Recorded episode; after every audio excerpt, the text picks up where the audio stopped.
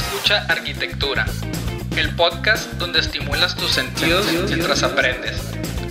Conducido por Daniel Jacobo, para toda la comunidad de arquitectos que busca crecer. Aquí encontrarás contenido que te ayudará a profesionalizar la figura del arquitecto. Hablaremos de herramientas y experiencias que resolverán tus dudas, guiarán tu camino y te ahorrarán mucho tiempo si las aplicas. Invitamos a amigos, expertos, figuras de la arquitectura y profesionistas con perfiles que nos ayudarán a crecer dentro de nuestra profesión. Arrancamos. Hola a todos, bienvenidos a este nuevo episodio de Escucha Arquitectura. El día de hoy tenemos un tema muy interesante que yo sé que a ustedes les causa algunas preguntas. Para hablarnos de ellos tenemos al experto Alfonso Sánchez. Bienvenido. Gracias. Para comenzar, Alfonso, me gustaría preguntarte, pues para saber un poco de ti y de tu historia, eh, que nos contaras cuál ha sido tu trayectoria como arquitecto, cuál es tu historia. Bueno, mi trayectoria como arquitecto, yo creo que se remonta a unos cinco años prácticamente, que yo salí de la carrera. Cuando salí de la carrera, bueno, también mi infancia, en mi infancia me decidí estudiar arquitectura porque el negocio familiar es de muebles para oficina. Tenemos por ahí una fábrica de muebles. Entonces, pues yo desde que estoy niño me gusta diseñar los muebles y me gusta ver cómo los construyen y me gusta ver cómo se ven terminados. Entonces por ahí me nació la espinita de diseñar y luego me empecé a meter un poquito a ver casas, etcétera. Por eso me decidí a estudiar arquitectura. Y cuando salgo, se me da la oportunidad de trabajar en Creato Arquitectos. Ahorita pues Creato Arquitectos es una empresa, pues es importante, se dedica a hacer proyecto en el extranjero. Y en ese entonces hacíamos obra y a mí me tocaba estar en la parte de supervisión. Ya después de aproximadamente unos dos años que ya yo creía haber aprendido lo suficiente en ese entonces en el puesto en el que yo estaba, decido irme al sueño americano, según mis mis nervios y empiezo a trabajar allá en la construcción. Estaba trabajando de obrero, literal. Me puse a trabajar en la construcción, me gustaba mucho, eh, aprendí mucho, luego empecé a supervisar algunas cuadrillas y ya como al año me cayó el 20 de que había estudiado arquitectura y que tenía proyectos, que tenía objetivos y me regresé. Empecé a trabajar como freelance un tiempo. Tuve muchos problemas para cobrar, muchos problemas de presupuesto, se me iban los números, la utilidad y al final pues decido meterme un poquito más a, trabajar en empresas que ya tenían conformado pues un sistema de cobrar, de flujo de dinero, etcétera. Y empiezo a meterme un poquito a inmiscuirme en, números, en presupuestos. Estuve trabajando en, bueno, mi último trabajo fue en la sala Mazorosco. Carlos La Sala y Guillermo Orozco fueron mis profesores en la escuela y por ahí se da la oportunidad de entrar con ellos. Estuve ahí de auditor de obra. Ellos no se dedican a hacer obra como tal, subcontratan la obra, entonces yo era la parte de, de llevar un reporte entre el constructor y entre el despacho. Si algo estaba saliendo mal, yo hacía mis, mis reportes, se discutía en el despacho, si había que hacer cambios, se le notificaba a la constructora y esa era mi chamba gran parte del tiempo. Después estuve como en gestión de proyectos y ahí ya me metía como en la triangulación de cliente, eh, dueños del despacho y, el área de proyecto. Entonces ya yo traía la triangulación de que si un cliente quería un cambio, si pasaba algo en el proyecto, habría que triangularlo entre los tres. Yo estaba en esa parte, acomodar presupuestos, organizar la forma en la que se trabajaba el taller y ver cómo se hacían las cosas más rápido. Y ahí fue cuando a mí se me empieza a ocurrir hacer esta parte del taller de cómo vendo, cómo cobro y cómo entrego. Por todas esas dudas que me surgían, por todas las dudas que me estaba resolviendo yo solo en el puesto que estaba en ese momento. Y porque a partir de ello dije, bueno, ya tengo mucha información, pero pues en sí trayectoria con mi nombre como tal en proyectos no había suficiente, entonces yo dije, ok, entonces ¿cómo podemos hacer para transmitir esta información a los demás? Y comencé a hacer entrevistas a despachos reconocidos. Me compartían información valiosa de cómo cobraban, cómo se basaban en los aranceles, etcétera. Y fue ahí como yo empecé a crear todo el material y es, los que, los que, es lo que les comparto en el taller. Cómo vender, cómo cobrar y cómo entregar en base a conocimientos de pues gente que está en el medio y que le ha ido muy bien. Qué interesante, eh, pues como podemos escucharte, creo que has recorrido varios, eh, varios aspectos de la arquitectura, has recorrido muchas cosas que puede hacer uno como arquitecto que en otros episodios hemos comentado de todo el espectro de posibilidades que uno puede recorrer. Creo que eso pues te ha, te ha sido muy útil y ha recopilado gran parte de conocimiento que es muy interesante compartirlo, como lo has hecho en el taller. Yo fui miembro del taller de Alfonso y la verdad este, vimos cosas muy importantes, muy útiles como comentábamos fuera del aire, también eh, comentamos que hay muy poco contenido para arquitectos, sobre todo en el aspecto de los negocios, de emprender, de cómo cobrar. Eh, por eso me lleva a la siguiente pregunta, que es cómo decidiste tú todo ese conocimiento que recopilaste con varios despachos comenzar a compartirlo para otros arquitectos.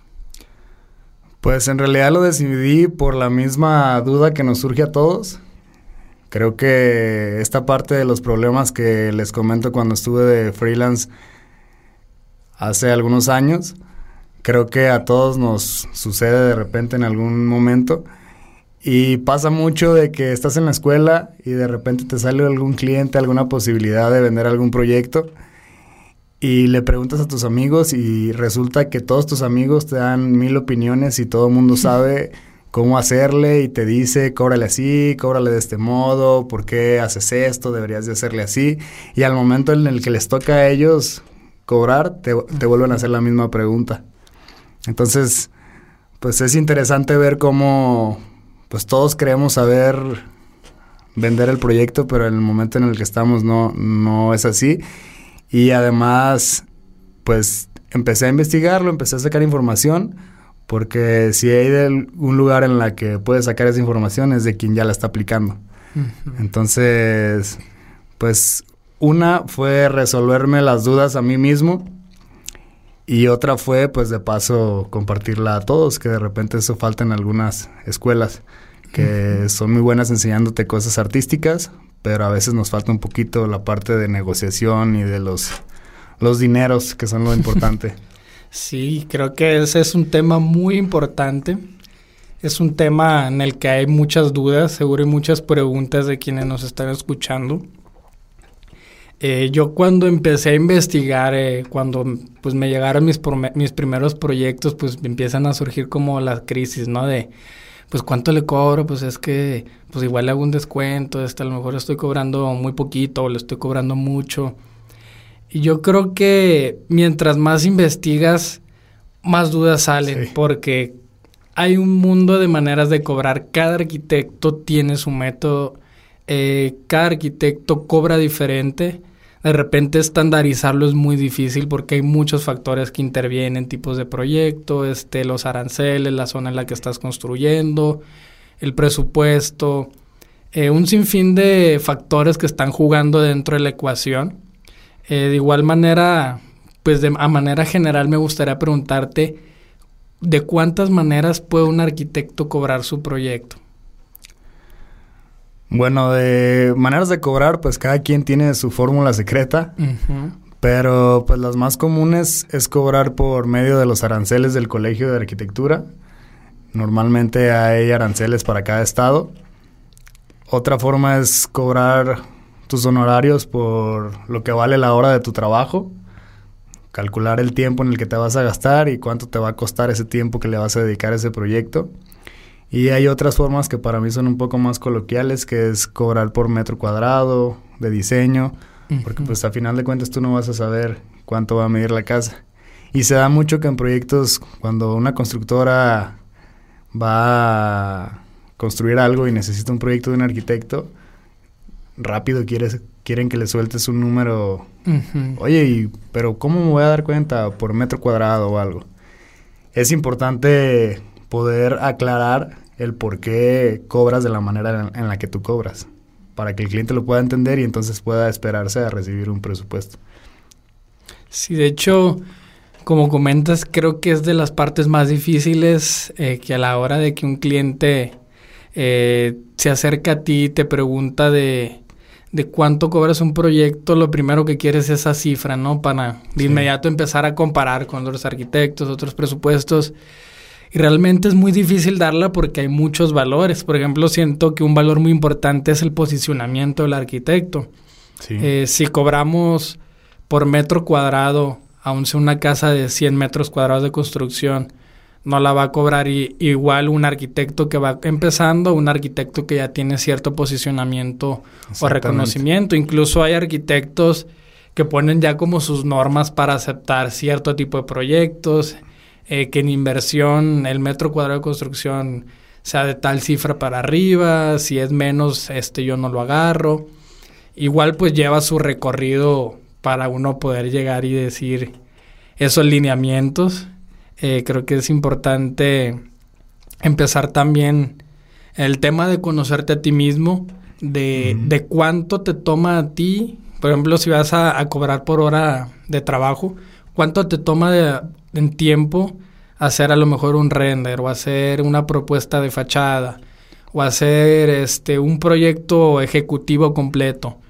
Creo que cada quien debe saber sus, sus tiempos, que es muy importante, y también qué debemos de evaluar para determinar nuestra hora de trabajo. Me gustaría, sobre todo en, en, la parte de metro cuadrado o aranceles y hora de trabajo, si pudieras explicarnos eh, más profundamente esos métodos.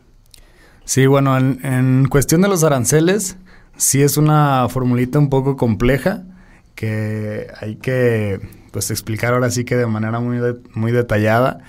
Luego ya, ya habrá otro taller para poder explicarla, pero sinceramente para mí la parte de la hora de tu trabajo eh, creo que es un poco más importante que la parte de los aranceles, porque ahí conoces tu forma de trabajar, tus procesos y te das cuenta si vale lo que a lo que lo estás vendiendo por ejemplo, yo ahorita en el tema que dices del posicionamiento de los arquitectos, yo creo que hay una hay un margen de negociación cuando tú vas a vender un proyecto. Digamos que sacaste eh, tu fórmula tu fórmula de aranceles, el arancel es lo que establece el colegio, lo que establece pues ya una entidad gubernamental, podría decirse así. Y digamos te salieron 10 pesos. Y tu hora de trabajo, la hora de trabajo la sacamos de acuerdo a las horas eh, que tiene el mes, en qué las invertimos, cuánto nos cuesta, ahora sí que desde gustos, desde las rentas de la casa, la oficina, los equipos. Es una fórmula en la que sacamos todo nuestro gasto mensual y la dividimos solo entre las horas que estamos trabajando. Entonces dices, ah, ok, mi, mi hora vale tanto. Y digamos que el arancel salió en 10 pesos y tu hora de acuerdo a lo que te vas a tardar, el proyecto te va a salir en dos pesos. Eso vale tu hora. Entonces tu margen de negociación es de 2 a 10 pesos. Entonces a lo mejor tú al principio vas a poder estar negociando 6 pesos, 7 pesos para... Porque tampoco vas a regalar tu trabajo. Así vivas con alguien ajeno, no pagues comida, no pagues auto, no pagues... Eso no quiere decir que vas a malbaratar tu proyecto. Eso quiere decir que tú tienes ventaja contra los que cobran muy caro o contra los que están muy posicionados si es que tu proyecto es muy profesional. Ahora, con los arquitectos que están muy posicionados puede suceder al revés. A lo mejor ellos tienen los 10 pesos que cuesta el arancel, pero ellos su carga de trabajo, su número de clientes no los deja agarrar un volumen muy alto de clientes. Entonces, ¿qué pasa con ellos? Pues su hora, su valor de hora está más elevado. Entonces, a lo mejor su valor de hora está en 15 pesos y en aranceles están en 10. Entonces su margen de negociación es de 10 a, 15 y a lo mejor terminan cobrando un proyecto en 13, en 14, si es que el cliente quiere trabajar con esa firma, ¿no? Entonces también eh, no hay que tener miedo a cobrar porque estamos dando un servicio y hay que creer que estamos haciendo un servicio profesional, sino para qué lo estamos ofreciendo. Y saber que, que se, puede, se puede cobrar eso, digo, el chiste es no bajarte de lo que vale tu hora de trabajo porque ahí le vas a perder. ¿Qué tal que al cliente no le gusta tu propuesta y tú ya te gastaste las horas que creíste que te ibas a gastar y luego quiere un cambio y luego, oye, pero es que esto no lo pensamos así, no lo entendimos diferente, entonces te empiezas a trazar y ya no le estás ganando nada. tienes que también tener muy, pues tienes que ser muy consciente de que hay cambios, de que puede haber obstáculos, de que puede haber cosas que se te están atravesando en el camino y que hay que contemplar los costos también. Qué interesante esto que comentas. Bueno, durante eh, todo este comentario me surgieron muchas preguntas. Este, yo creo que una de ellas es valorar nuestro trabajo eh, y, no solo valorarlo desde un aspecto personal, de que, ay, qué bonito mi trabajo, sino realmente saber cuánto vale. Eh, como comentas con las horas, se me hace muy interesante eso, utilizarlo a tu favor. Eh, puedes estar por debajo de los aranceles, puedes estar por arriba. Yo creo que lo principal ahí es saber negociarlo. Sí. Eh, pues cómo calcular mi hora es eh, gastos de operación, gastos personales, eh, son gastos fijos. Yo creo que si vas empezando como arquitecto, tienes esto a tu favor, dado que tus gastos de operación son muy bajos. en esta época yo creo que pues un despacho eres tú y tu computadora. Realmente ya no es como antes que te has que tener tu oficina posicionada en tal lugar, tanta gente trabajando contigo.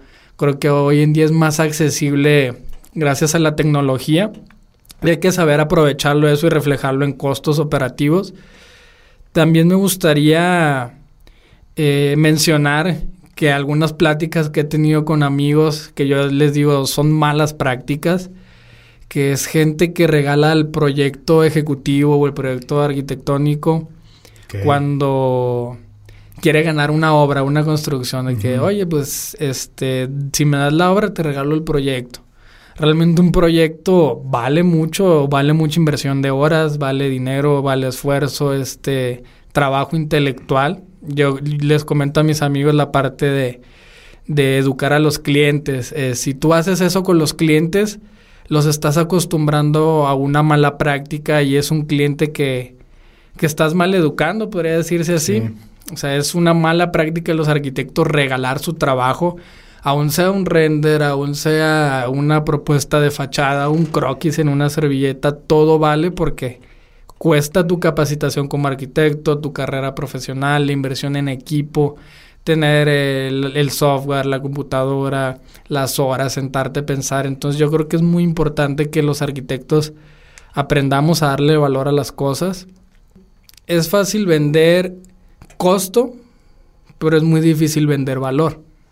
La diferencia es costo, pues yo para hacer un proyecto arquitectónico me cuesta 10 eh, pesos de las hojas que voy a imprimir, me cuesta 5 eh, pesos de lo que voy a gastar en electricidad porque mi computadora consume, este, me voy a gastar 200 pesos en café.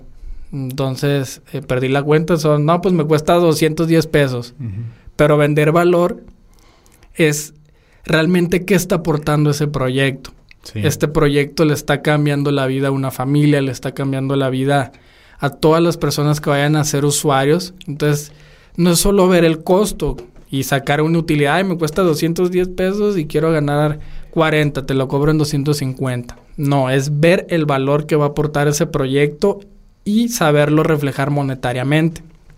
Para esto me gustaría preguntarte también, si hay una manera práctica de estandarizar nuestros costos por el tema de, de los clientes que lo primero que quieren es que le des un número de la cotización. Eh, por ejemplo, sabes que hay muchos valores que tengo que evaluar, pero más o menos 10, 15%, este, mi presupuesto es 200 pesos mi hora. O mi presupuesto es 300 eh, pesos por metro cuadrado de construcción.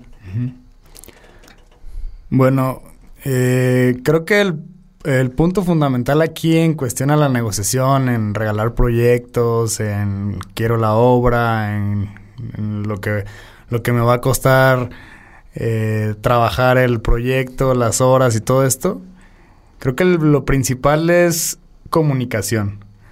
Eh, creo que hay, que hay que explicarle muy bien de qué es lo que se trata la obra, la construcción, y hay que explicarle muy bien al cliente de qué se trata el proyecto arquitectónico, de qué se trata el proyecto ejecutivo. Cuando regalamos un proyecto ejecutivo por ganar una obra, a final de cuentas el proyecto ejecutivo lo tienes que hacer. Y muchas veces quienes regalan los proyectos ejecutivos no hacen los proyectos ejecutivos. Simplemente es como de, pues ya he hecho algunas obras, no va a pasar nada, me voy llevando así, yo voy a estar supervisando, no tiene por qué haber ningún error. Pero eso lo único que hace es que pierdas tiempo y dinero. Porque un ejemplo básico es si de la puerta hacia afuera vas a poner un tipo de piso y de la puerta hacia adentro vas a poner otro tipo de piso y uno es más grueso que otro, entonces el nivel del cemento en un lado tiene que estar más alto que en el del otro lado. Y eso un albañil no lo sabe. O sea, él no sabe qué espesor va a tener el porcelanato que vas a poner afuera y la duela que vas a poner adentro. Entonces, ¿qué, es lo que tiene que pasar ahí? Pues tú tienes que estar ahí todos los días, el día que esté echando el cemento, para estar haciendo niveles, para estar checando, para estar viendo, y eso te quita mucho tiempo. Y si estamos hablando de que el costo de la hora vale, pues estás perdiendo ahí dinero, porque estás parado supervisando a alguien que solo debería estar leyendo un plano y saber cómo hacerlo. Exacto. Entonces ahí está el primer error, es como darte un balazo en el pie. estás regalando un proyecto, pero te va a traer problemas en tu proyecto. Porque a la hora de que tú estés ejecutando la obra te va a quitar tiempo y dinero. Y si no estás en el preciso momento en el que tenían que revisar ese detalle que pudo haber estado en un plano ejecutivo, va a quedar mal. Y a lo mejor con suerte y tu cliente no lo nota, pero a ti te va a causar problemas toda la vida de que el piso de afuera estaba más alto que el de adentro y hay un topecito. Entonces, ahí está el primer error que se manifiesta en la obra. Y que si el cliente se da cuenta, entonces ahí sí tienes problemas y tienes que levantar el piso y tienes que nivelarlo y tienes que acomodarlo. Esto creo que explicado de esta manera cualquier persona lo puede entender. Desde un albañil hasta un supervisor, el mismo dueño del despacho y el mismo cliente. Entonces el error de comunicación es no saber explicárselo al principio. Si nosotros le supiéramos explicar por qué es importante un proyecto ejecutivo y por qué es importante un proyecto arquitectónico, le encontrarían el valor y encontrarían que un proyecto arquitectónico es como una póliza de seguros. Estás previniendo errores que no te van a costar... En obra. 50 mil pesos del proyecto y en obra el error te va a salir en 300, 400 mil pesos, ¿no? Porque es un errorcito de 5 mil, luego es otro errorcito de 10 mil, luego es otro errorcito de 1500 y así te vas y el proyecto es ahorrar en errores y tiempos en obra. Para mí un proyecto arquitectónico y un proyecto ejecutivo es ahorrar en errores. Entonces es un método preventivo más que una inversión o un gasto más bien. Es una inversión para, que para prevenir y no un gasto. Y en cuestión a la estandarización de presupuestos, pues lo más importante es que todo lo que hagas si es un render de una fachada, si es un render de un edificio, si son los planos de una casa, si son los planos ejecutivos de un centro comercial, saber medir todo para que midas cómo es tu forma de trabajar y siempre estarlos midiendo para que siempre sepas cómo es cómo trabajas. A lo mejor si tú para empezar un proyecto tienes que armar una tina de legos y empezar a hacer maquetitas para que se te empiecen a ocurrir cosas, pues entonces, ¿cuánto te cuestan esos legos? ¿Cuánto te cuesta estar ahí? ¿Cuánto tiempo pierdes? ¿Cuánto tiempo te tardas haciendo ese diseño? Si tu forma de empezar un trabajo es reunir a tu equipo y entre todos empezar a hacer trazos, sacar ideas, hacer lluvia de ideas, y te tardas tres horas en eso, imagínate las tres horas que estás perdiendo de todo tu equipo o que le estás invirtiendo a ese proyecto. Entonces tienes que empezar a hacer anotaciones de todo lo que estás realizando para que sepas cuánto te cuesta hacerlo. Y entonces ya te vas dando cuenta de los gastos que tú tienes indirectos y los gastos que tienes directos. Y ahí es cuando le empiezas a dar valor al proyecto. ¿Por qué? Porque empiezas a meter ideas de, de, muchas personas, empiezas a notar los indirectos, empiezas a notar los directos. Y ya cuando tienes, ok, es como hacer una receta. Si ya tienes todos los pasos, ya sabes exactamente todo lo que haces, pues entonces hay que plasmarlo en papel. Entonces, si un día tú no estás en el despacho y se va a empezar un proyecto y tú nada más le hablas a tu supervisor o tu jefe de taller y le dices, oye, hay que empezar tal proyecto. Ok, entonces agarras la receta y en la receta dice, ok, lo primero que se debe hacer es reunirnos todos en una mesa y empezar a sacar ideas y en esto nos vamos a poner a tardar dos horas, ponemos un cronómetro y empiezas a hacerlo, ¿no? Después de que ya tenemos las ideas, vamos a empezar a armar un diagrama de flujo y vamos a empezar a hacer algunos trazos ya más ordenados. Entonces, tienes todas las etapas separadas.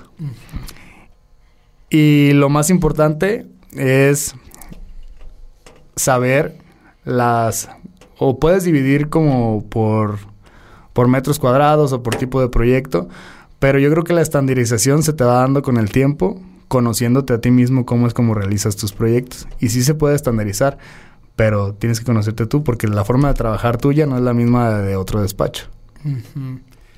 Pues ya tenemos nuestra primera acción aplicable, que es cada quien empezar a conocerse como arquitecto, empezar a, a cronometrarse a la hora de trabajar, a experimentar y también documentar cuál es su proceso creativo, su proceso de diseño, eh, también su proceso de operación, ok, aquí, aquí está pues el concepto, aquí está el diseño, ahora cuánto voy a tardarme en, llevar eso a una representación detallada en planos, en volumetrías, que es muy importante, pues si no te conoces prácticamente no puedes saber cuánto puedes cobrar y cuánto vale tu trabajo. ¿Cuánto te vas a tardar? Exacto. También una pregunta que yo creo que es muy importante, que a todos nos pasa. Yo creo que en Latinoamérica el tema del dinero es, es un tabú. Hay muchos miedos acerca, acerca de ese tema, que es el dinero es como prohibido, como que no se habla, como que damos, exponemos todo nuestro trabajo y todo lo que va a estar muy padre y todo lo que va a aportar y todo lo bonito que se va a ver y a la hora de cobrar como que nos hacemos chiquitos de que ah, sí, pues aquí está mi cotización, o, o, ahí cuando puedas me depositas. Creo que también, así como nosotros hacemos un compromiso de entrega en cuanto a, a calendario, de, de, tal fecha a tal fecha vamos a tener una presentación para ver el, la primera propuesta, de tal fecha tal fecha te voy a presentar el proyecto ejecutivo, tal fecha te voy a presentar los renders y tal fecha te voy a entregar todo. Yo creo que también es muy importante calendarizar el tema de los pagos, perder el miedo a, a cobrar, a hablar de dinero con los clientes, porque justamente en una negociación no puede existir si hay un miedo de una parte, si hay alguien que se rehúsa a hablar. Por ello, me gustaría preguntarte alguna recomendación para poder, para poder perder el miedo a hablar de dinero o a perder el miedo a cobrar.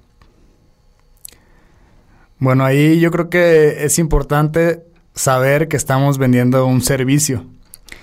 Y un servicio que le vendes a alguien es resolverle una necesidad. No, es, no estamos vendiendo un producto. A lo mejor si fuéramos vendedores de canvaseo o queremos vender una pluma o queremos vender algo, pues haces todo lo posible por convencer a la persona que tienes al frente de que tu pluma le va a funcionar para algo, ¿no? En este caso no. En este caso tenemos un servicio y el servicio se le da a una persona que tiene la necesidad. Si alguien no tiene la necesidad, pues cómo le creas a alguien la necesidad de hacer una casa si no tiene un terreno, si no tiene el dinero, etcétera, ¿no? Entonces, es importante saber que vamos a ir a cubrir una necesidad. Entonces, ¿por qué nos va a dar miedo cobrarle si el cliente es lo que quiere hacer? El cliente quiere y luego además llegan clientes en, que en el primer día ya quieren saber un precio y que cuánto y que por qué no sé qué y ya quieren saber una respuesta. Entonces, si nos ponemos en el lado de un cliente, quiere saber cuánto te cuesta. Porque cuando estamos del otro lado no sabemos cómo decir, pues es lo que quiere saber el cliente. Entonces, por esa parte, pues hay que perderle el miedo de decirle, ah, no, pues te cuesta tanto, porque es lo que él quiere escuchar. O sea, en realidad lo que quiere escuchar es un número. Para organizarse, porque es un gasto muy fuerte, es un patrimonio, etcétera. Entonces, por ese lado, pues sí es, es un tabú pero sí es importante saber que vendemos un servicio y que los servicios son para satisfacer una necesidad de un cliente. Un doctor que está haciendo un servicio no le está vendiendo algo a la persona, no le está vendiendo un jarabe para la tos porque se lo quiere vender así nada más. O sea, el, el, paciente va porque trae una necesidad y esa es su solución. Entonces es lo que estamos haciendo nosotros. Y la forma de cobrarlo ahí es donde entra la importancia de la estandarización. No es solo como por decir, ah, es que mi despacho es muy ordenado y yo trabajo así, de esta forma y tengo mis protocolos. No, también te sirve mucho para la parte de cobrar, porque en el momento en el que tú estás estandarizado tienes etapas. Y a lo mejor tienes eh, cinco etapas. Todos tus procesos pequeños los divides en cinco etapas y le vas a decir al cliente, ¿sabes qué? Mi proyecto consta de estas etapas y los pagos se van a ir haciendo por cada etapa. Entonces tú desde el principio concientizas a tu cliente de que si tú no avanzas la otra etapa es porque no te ha pagado la otra etapa. Y en este caso es muy importante que desde el principio cobres lo más que puedas de, anticipo. No hacerte pequeño en el anticipo porque pues vas a empezar a trabajar. Entonces amarras el proyecto. Si por ejemplo es algo chiquito, es algo que te va a llevar un mes, pues hay que cobrar un 60, 70% de anticipo. Y a lo mejor al día de la entrega le cobras el resto. Si es un proyecto muy grande que te va a tardar seis meses, un año, pues a lo mejor no vas a cobrar un 60 porque estás cobrando casi todo el año. Pero si vas a amarrarte por lo menos con los primeros tres meses, cobras un 30, 40%. ¿Por qué? Porque así el cliente ya sabe que tiene dinero invertido contigo y que no tan fácil te puede decir, ah, siempre ya no lo necesito.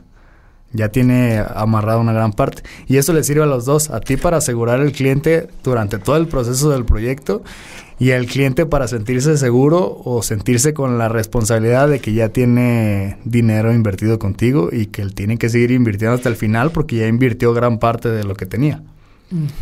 Entonces por eso es importante las etapas porque así el cliente sabe que si no te paga, no avanzas a la otra etapa.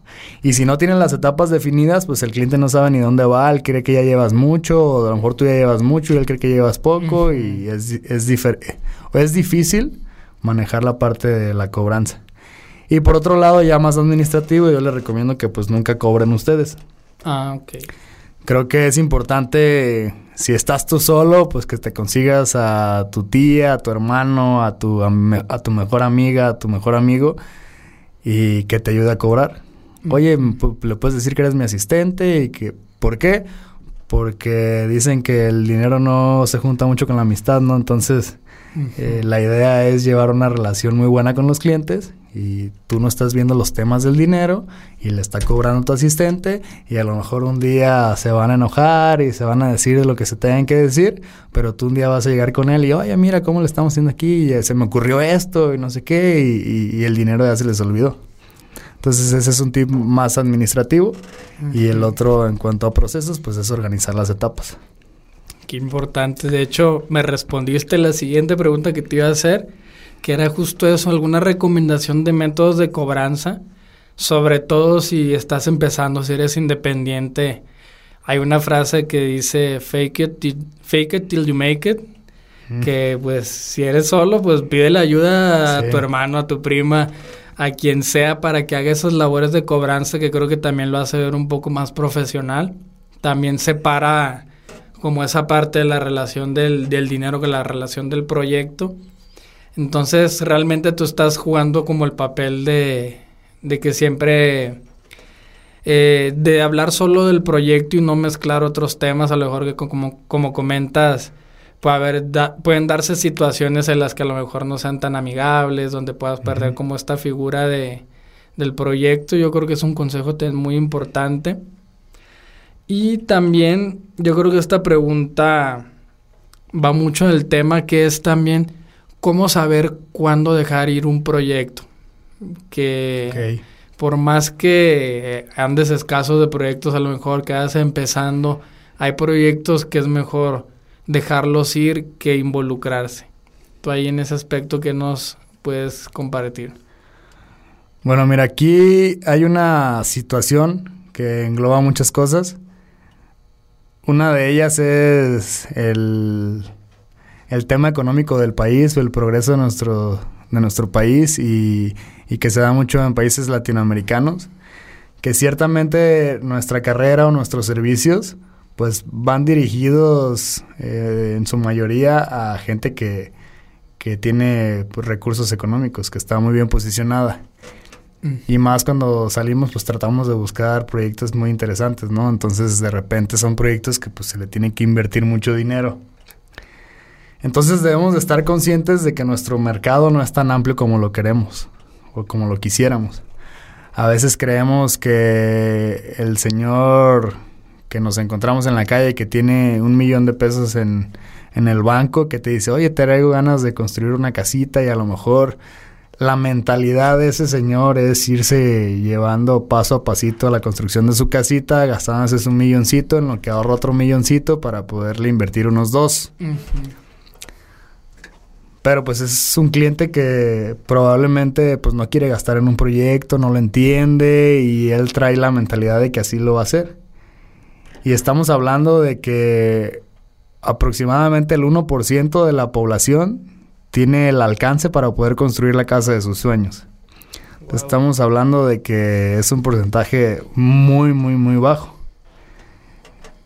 Y te lo digo esto porque a lo mejor el 40% de la población tiene ganas de construir una casa o tiene las posibilidades de pagarlo, pero no quiere decir que quiera pagarlo. Porque también se da mucho en México que la gente por los tiempos, ya todo es más rápido, ya todo, todos estamos deprisa, todos queremos acabarnos el mundo en el menor tiempo posible. Entonces le pones una casa ya hecha a una persona que ya trae la lana y le dices, oye, te voy a construir y me voy a tardar un año. Dice, no, yo ya necesito la casa, me voy a cambiar porque tengo este proyecto, tengo esto, viene un hijo, no sé qué. Entonces, mejor la compro. Entonces, de ahí a los que sí tienen la paciencia, a los que sí tienen el dinero, los que sí van a construir una casa, se reduce la cifra casi al 1% de la población. Entonces, estás hablando de que tu mercado es muy, muy, muy, muy, muy chiquito. Entonces, también tenemos que entender esa parte de que cómo le llegamos a, a ese mercado. Y bueno, ya que entendemos que nuestro mercado es muy, muy pequeño, Perdón, se me fue la... Me perdí en el camino de la pregunta. la pregunta era, ¿cómo saber cuándo dejar ir un proyecto? Ah, ok. Bueno, ya que entendemos que el mercado es muy chiquito, de repente nos vamos encontrando con clientes de estos que no queremos. Entonces debemos de saber bien qué es lo que queremos vender. Porque si nos encontramos un cliente a lo mejor que solo quiere una fachada, pero a lo mejor quiere que ya se la cotices y ni siquiera quiere ver cómo es porque él ya trae la idea y no sé qué, pues, oye, yo no me dedico a hacer eso. Y el los tres, cuatro días que ibas a perder en explicarle, en decirle, y que quién sabe si te fuera a dar el proyecto, son tres, cuatro días que dedicas a buscar ese 1% de la población que sí quiere un proyecto como el que tú quieres vender. Esa es una de las cosas y otra de las cosas es, hay veces que, hay proyectos grandecitos y el cliente pues quiere comparar muchos presupuestos. Entonces, oye, un presupuesto, a ver, mi forma de mandar los presupuestos es hacer una cita, necesito ver qué es lo que necesitas, te voy a proponer algo. Y yo creo que es importante diferenciar cuando un cliente quiere negociar contigo a cuando un cliente quiere regatearte algo. Eh, al principio explicábamos que si el costo del arancel está en un nivel medio y tú estás poquito más abajo, tu margen de negociación es de ahí a, lo del arancel. Y más o menos vas jugando con esos números. Pero lo vas jugando de una manera de negociación, no de, oye, me das más barato, no, es, oye, este, a lo mejor el otro despacho me ofrece lo mismo que tú, pero me ofrece esto más, este, y me lo está dando al mismo costo que tú ah, bueno, a lo mejor pues yo te puedo dar eso, ese plus, o sabes qué, yo no puedo manejártelo así porque yo lo trabajo así, a diferencia de esto que te ofrecen, pero estás dando un precio por lo que tú estás ofreciendo, por lo que sabes que estás ofreciendo, y si sabes que tu trabajo es de mejor calidad, o que le diste más alcance, pues es lo que estás cobrando y hay manera de negociar. Si le están ofreciendo más cosas, pues a lo mejor dices, ok, este, yo tengo este precio porque yo te ofrecí esto, a lo mejor quitamos esto que no te interesa y se arman los paquetes. Y es la manera de negociar. Ya cuando te empiezan a decir, oye, es que pues dame lo más barato, que porque esto y que el otro, pero no te saben dar, decir el por qué, solo lo quieren más barato, pues ya es como una negociación de tianguis, ¿no? Y, normalmente los despachos de arquitectura no tenemos puestos en, en los tianguis. Entonces, yo creo que ahí ya cuando se convierte en un regateo, pues creo que al cliente no le interesa más que números porque ya está negociando con alguien más. Y muchas de las veces en proyectos grandes necesitan ver varias propuestas para poder elegir una. Entonces, para que solo vean tu propuesta y el trabajo que te cuesta cotizar y el tiempo que le dedicas, pues creo que no vale la pena. Entonces, cuando alguien de verdad se ve el interés, que está negociando, no regateando, creo que es una buena posibilidad para seguir ahí. Pero ya cuando es un regateo, oye, es que ahorita necesito pues un dibujo para presentárselo al inversionista, no, pues sabes qué, este, necesito que tengamos una cita para explicarte en lo que consiste un dibujo y ese y, normalmente un dibujo me lleva dos o tres semanas, pero no me lo podrías entender si no te lo explico en persona. Sí. Entonces ya pones como un stop al cliente en cuanto al dibujito, en cuanto a, oye, nada más algo así, más o menos de cómo va a salir. A ver, mira, déjate explico cómo se hace un presupuesto para que puedas entender lo que implica. Sí, al final yo creo que también eh, te debe de motivar tanto el proyecto en propuesta eh, y también en la parte económica, porque al final el dinero es energía. Yo creo que es una de las primeras cosas que aprendí yo cuando me, independicé en mi despacho, que es, pues sí, mis primeros proyectos, mucha emoción de, de que por fin iba a, ejercer ya independiente lo, pues, todo lo que había en mi carrera, lo que siempre he querido hacer. Entonces, por la emoción, a lo mejor hasta así, pues te lo doy más barato. Y te cotizo un proyecto así y al final hasta te regalo los renders y...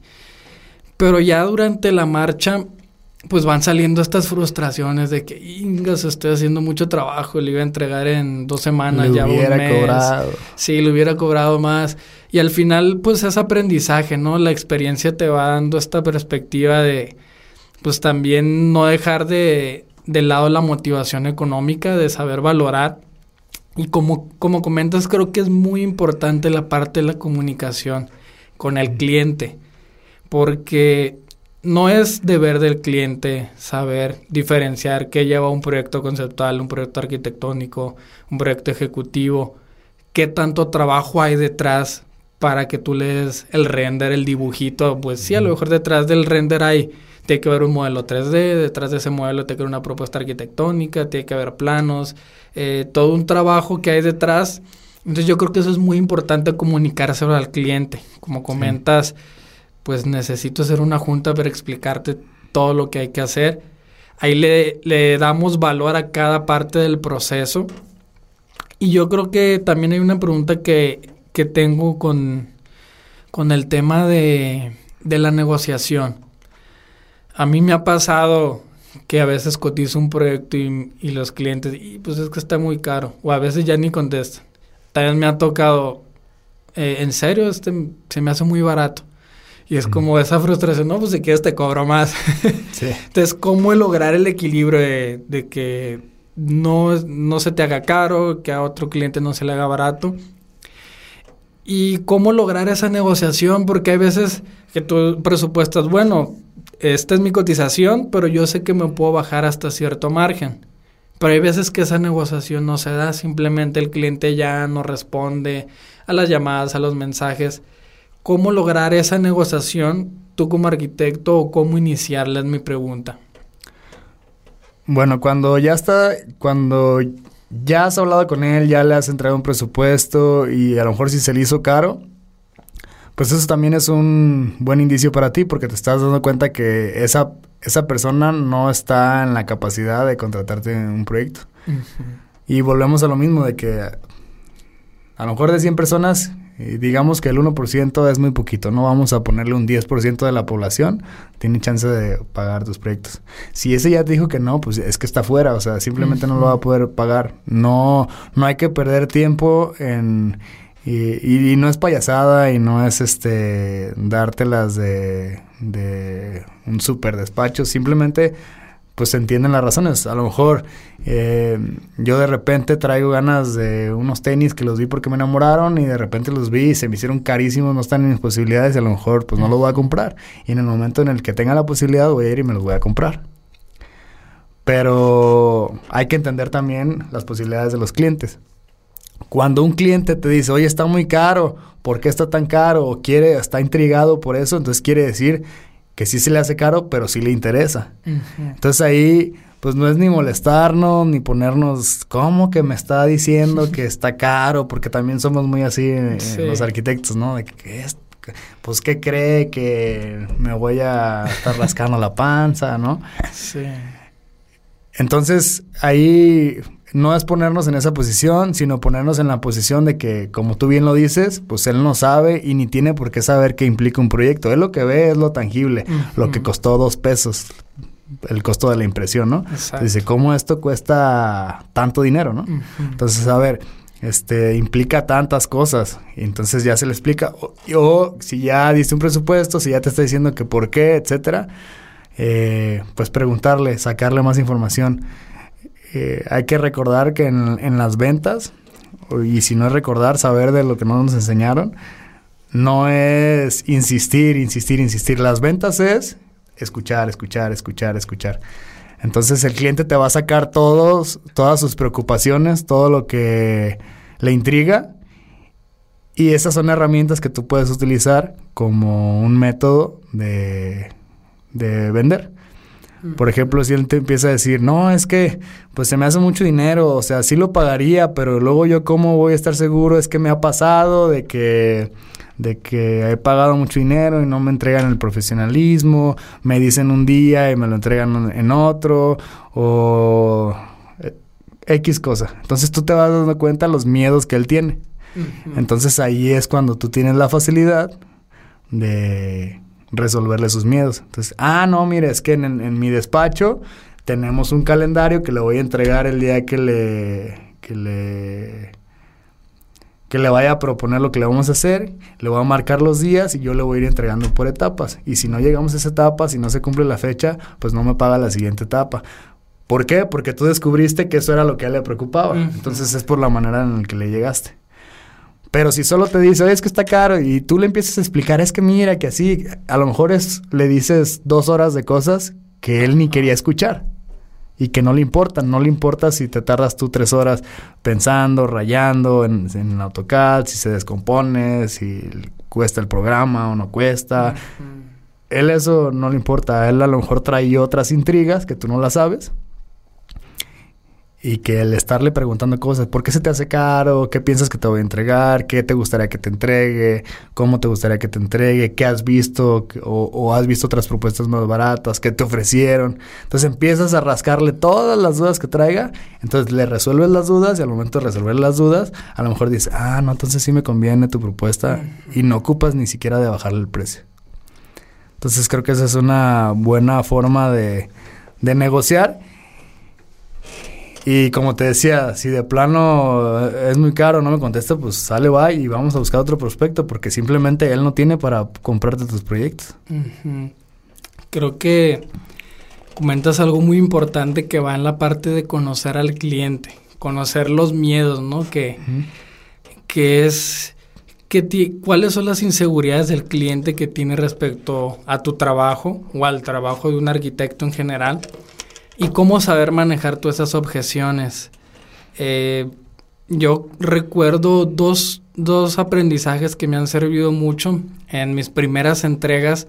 Recuerdo que ya a la hora de, pues, de la entrega final, de explicar todo el proyecto, de entregarlo impreso, se quedan los clientes de que es que es un mundo de información, es demasiado, no sabía que era tanto trabajo lo que tenías que hacer. Entonces yo ahí mi primer insight, insight fue como que, ok, a lo mejor no le estoy comunicando bien a los clientes todo el trabajo que hay que hacer. A lo mejor lo que ellos necesitan es algo tangible, como comentas, tocarlo, papel con mano. Desde entonces yo lo que hice es que tengo un proyecto muestra. Eh, cuando tengo alguna reunión, tengo un proyecto eh, ejecutivo completo impreso de, de, un proyecto arquitectónico que también realicé entonces, cuando le, explicas qué incluye todo el proceso y lo ve y lo toca y lo lees, como que, ok, o sea, si es mucho trabajo, hay mucha especificación. Eh, eh, como recomendación, eso a mí me ha servido en el manejo de objeciones, porque también cuando a alguien se le hace caro tu producto o servicio, es porque no le está viendo el valor. Exactamente. Y una de dos, o no tiene valor o no lo estás comunicando correctamente. El segundo consejo que también me ha servido mucho es que a la hora de presupuestar, les digo a los clientes, eh, viéndolo como en, en, una, en un diagrama de Gantt, en porcentajes, les digo, a lo mejor el trabajo de un arquitecto te parece caro. Para ponerle cifras, vamos a poner 100 mil pesos el proyecto. Pero estás planeando invertir de 2 a 4 millones en tu construcción.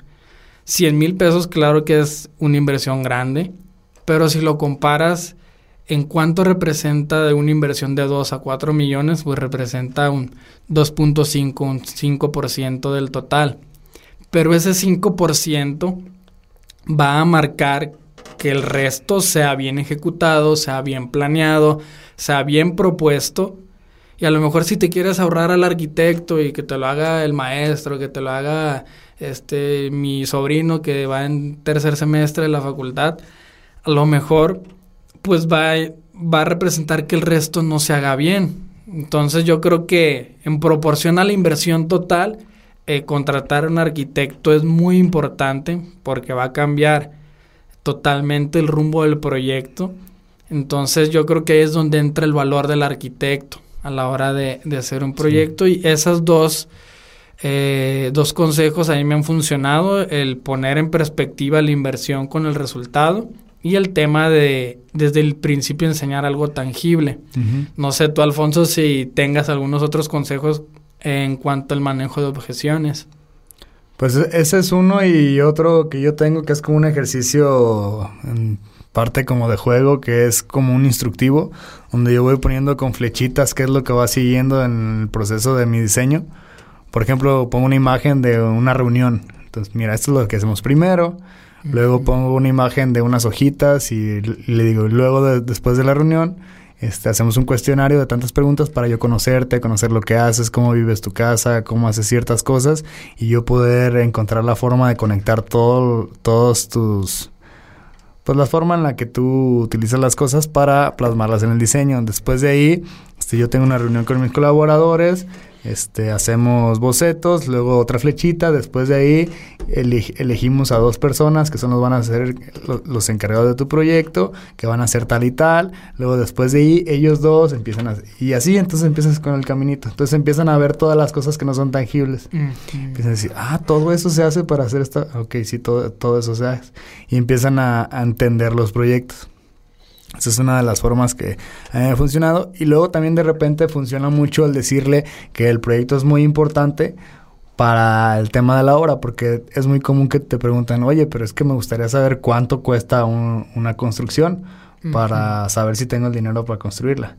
Entonces, pues, oye, una construcción te puede salir de, de 7 mil pesos hasta 20 mil pesos. Entonces, es, un, es una diferencia del 300%, no sé, una cosa así. Entonces, no lo puedes saber. ¿Por qué?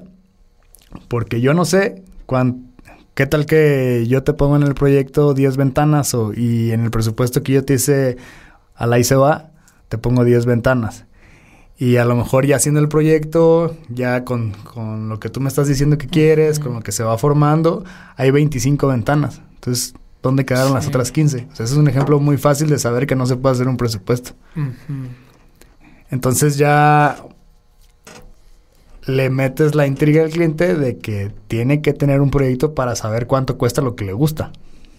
Sí. O al revés, decirte, ¿sabes qué? Tengo tanto dinero, necesito un proyecto que pueda construir con más o menos tanto dinero. Entonces tú ya como arquitecto dices, ah, bueno, entonces pues ya sé más o menos lo que le voy a hacer. Y ya dices, ah, ok, tu proyecto pues, te va a salir en tanto. Sí, yo creo que eso también es muy importante, eso que mencionas, que es una de las muchas preguntas, yo creo de las más importantes que hacen los clientes es, una parte es el proyecto y otra la construcción, ¿no? ¿Cuánto me va a costar mi casa ya que tienes el proyecto? Yo siempre les digo, para presupuestar bien un proyecto es necesario un proyecto ejecutivo. Sí, claro. Incluso así varían. Hay miles de factores que intervienen que día a día el precio del acero cada día es diferente, entre otras cosas. Sí, pero tu margen de error ya es muy pequeño. Sí, se reduce. yo digo, si, en, esta, en esta etapa yo les tengo que dar un precio, es, es tanto, más menos 35% de fluctuación. Y, estás hablando de que el 35% en una construcción puede ser muchísimo dinero. Sí. sí, también eh, es muy importante tener en mente el presupuesto, el cliente. Yo les digo, no es como que en cada raya del proyecto yo sepa cuánto dinero va ahí, pero sí nos da como un rumbo a la hora de tomar decisiones. Yo, por ejemplo, en un baño pongo el ejemplo del lavabo. Te puedo poner un lavabo residencial de 3 mil pesos, te puedo poner un lavabo del Home Depot de 500 pesos, te puedo poner un lavabo de lujo que incluso hay hasta de 100 mil pesos y sigue siendo un baño. Entonces... Agrégale los manerales, agrégale los detallitos. Entonces también, digo, los métodos sí son estándar, pero es importante llegar a ese grado del proyecto ejecutivo porque en 20 metros de, cuadra de metros cuadrados de construcción de una bodega no es lo mismo que 20 metros cuadrados de construcción de una cocina que lleva muchos acabados. Eh, para terminar eh, con el episodio, me gustaría, Alfonso, también hacerte unas preguntas rápidas, que es para saber un poco más de ti, de tu personalidad. Una de ellas es, ¿qué tipo de música usas para trabajar? Eh, para trabajar uso música que normalmente no escucho. Ajá. Me gusta, no conozco mucho los autores, pero me gusta mucho poner música clásica porque normalmente estoy metido en que voy a la obra, voy a una cosa, tengo llamadas, tengo todo y ahí es poner el celular en avión, un playlist de música clásica en Spotify y a concentrarme al 100. Perfecto, al final pues como decía el arquitecto Cota Paredes, este pues buscamos paz, sí. concentrarnos. ¿Alguna recomendación de algún libro o película eh, sobre el tema de de cómo cobrar, cómo negociar.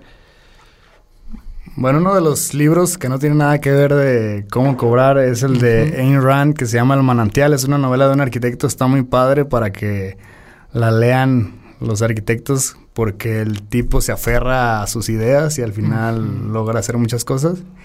Y en cuestión a temas económicos, eh, hay un libro que se llama El Código del Dinero de Raymond Samson.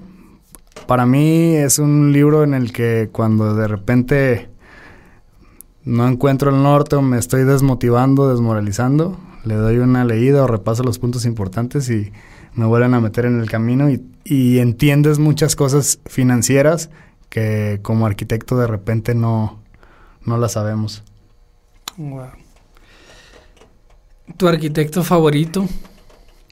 Mm, Tada Bando. Uy, a mí también me encanta. Yo soy fan de la arquitectura japonesa. Sí, de repente tienen tienen esas ideas orientales, algo peculiar que, no se ve en otros lados, ¿no? Como cosas minuciosas, sobre todo por su cantidad de población. Si no fueras arquitecto, ¿qué serías? Pues me dedicaría a la parte de comercio y negociación. Okay. Buscar eh, modelos de negocio y todo eso me, llama mucho la atención. También me gustaría que nos compartieras tus redes sociales. Este, me, me comentabas que ti está en un curso. Para quien tenga dudas más específicas, este curso se va a llevar a cabo en la ciudad de Guadalajara. Sí. Eh, no sé si gustarías hablarnos un poco más de eso.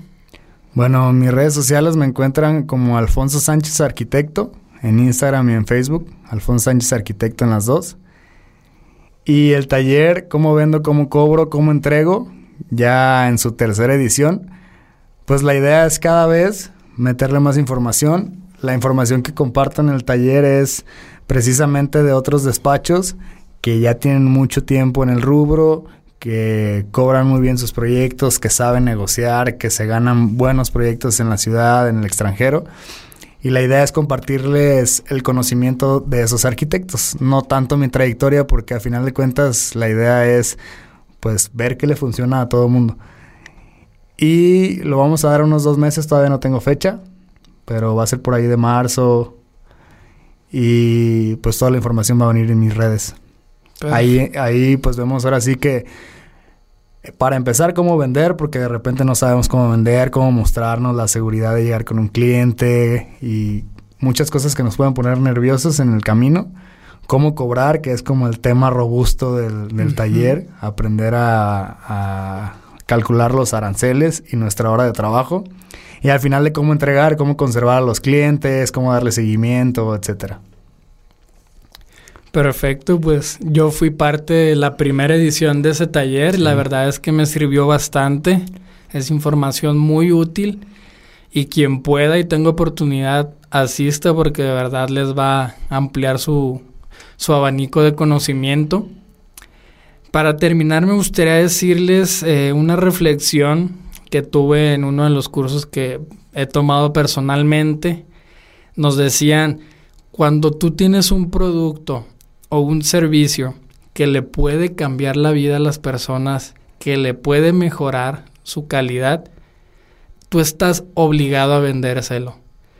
Tienes el deber moral de si eres consciente de que tu producto es tan bueno como para mejorar la vida de las personas, se lo tienes que vender. Yo creo que la arquitectura, claro que es ese servicio que le puede mejorar la vida a las personas, así que tenemos el deber de venderlo. Claro, una gran frase, gran frase. Como decíamos, estamos vendiendo un servicio, entonces estamos cubriendo las necesidades de otras personas. Exacto. Para finalizar, yo me despido. Mis redes sociales son Daniel Jacobo Arquitecto. Si quieren seguir más contenido acerca del podcast, pueden buscarlo como Escucha Arquitectura. Nos vemos en el siguiente episodio. Hasta luego, muchas gracias.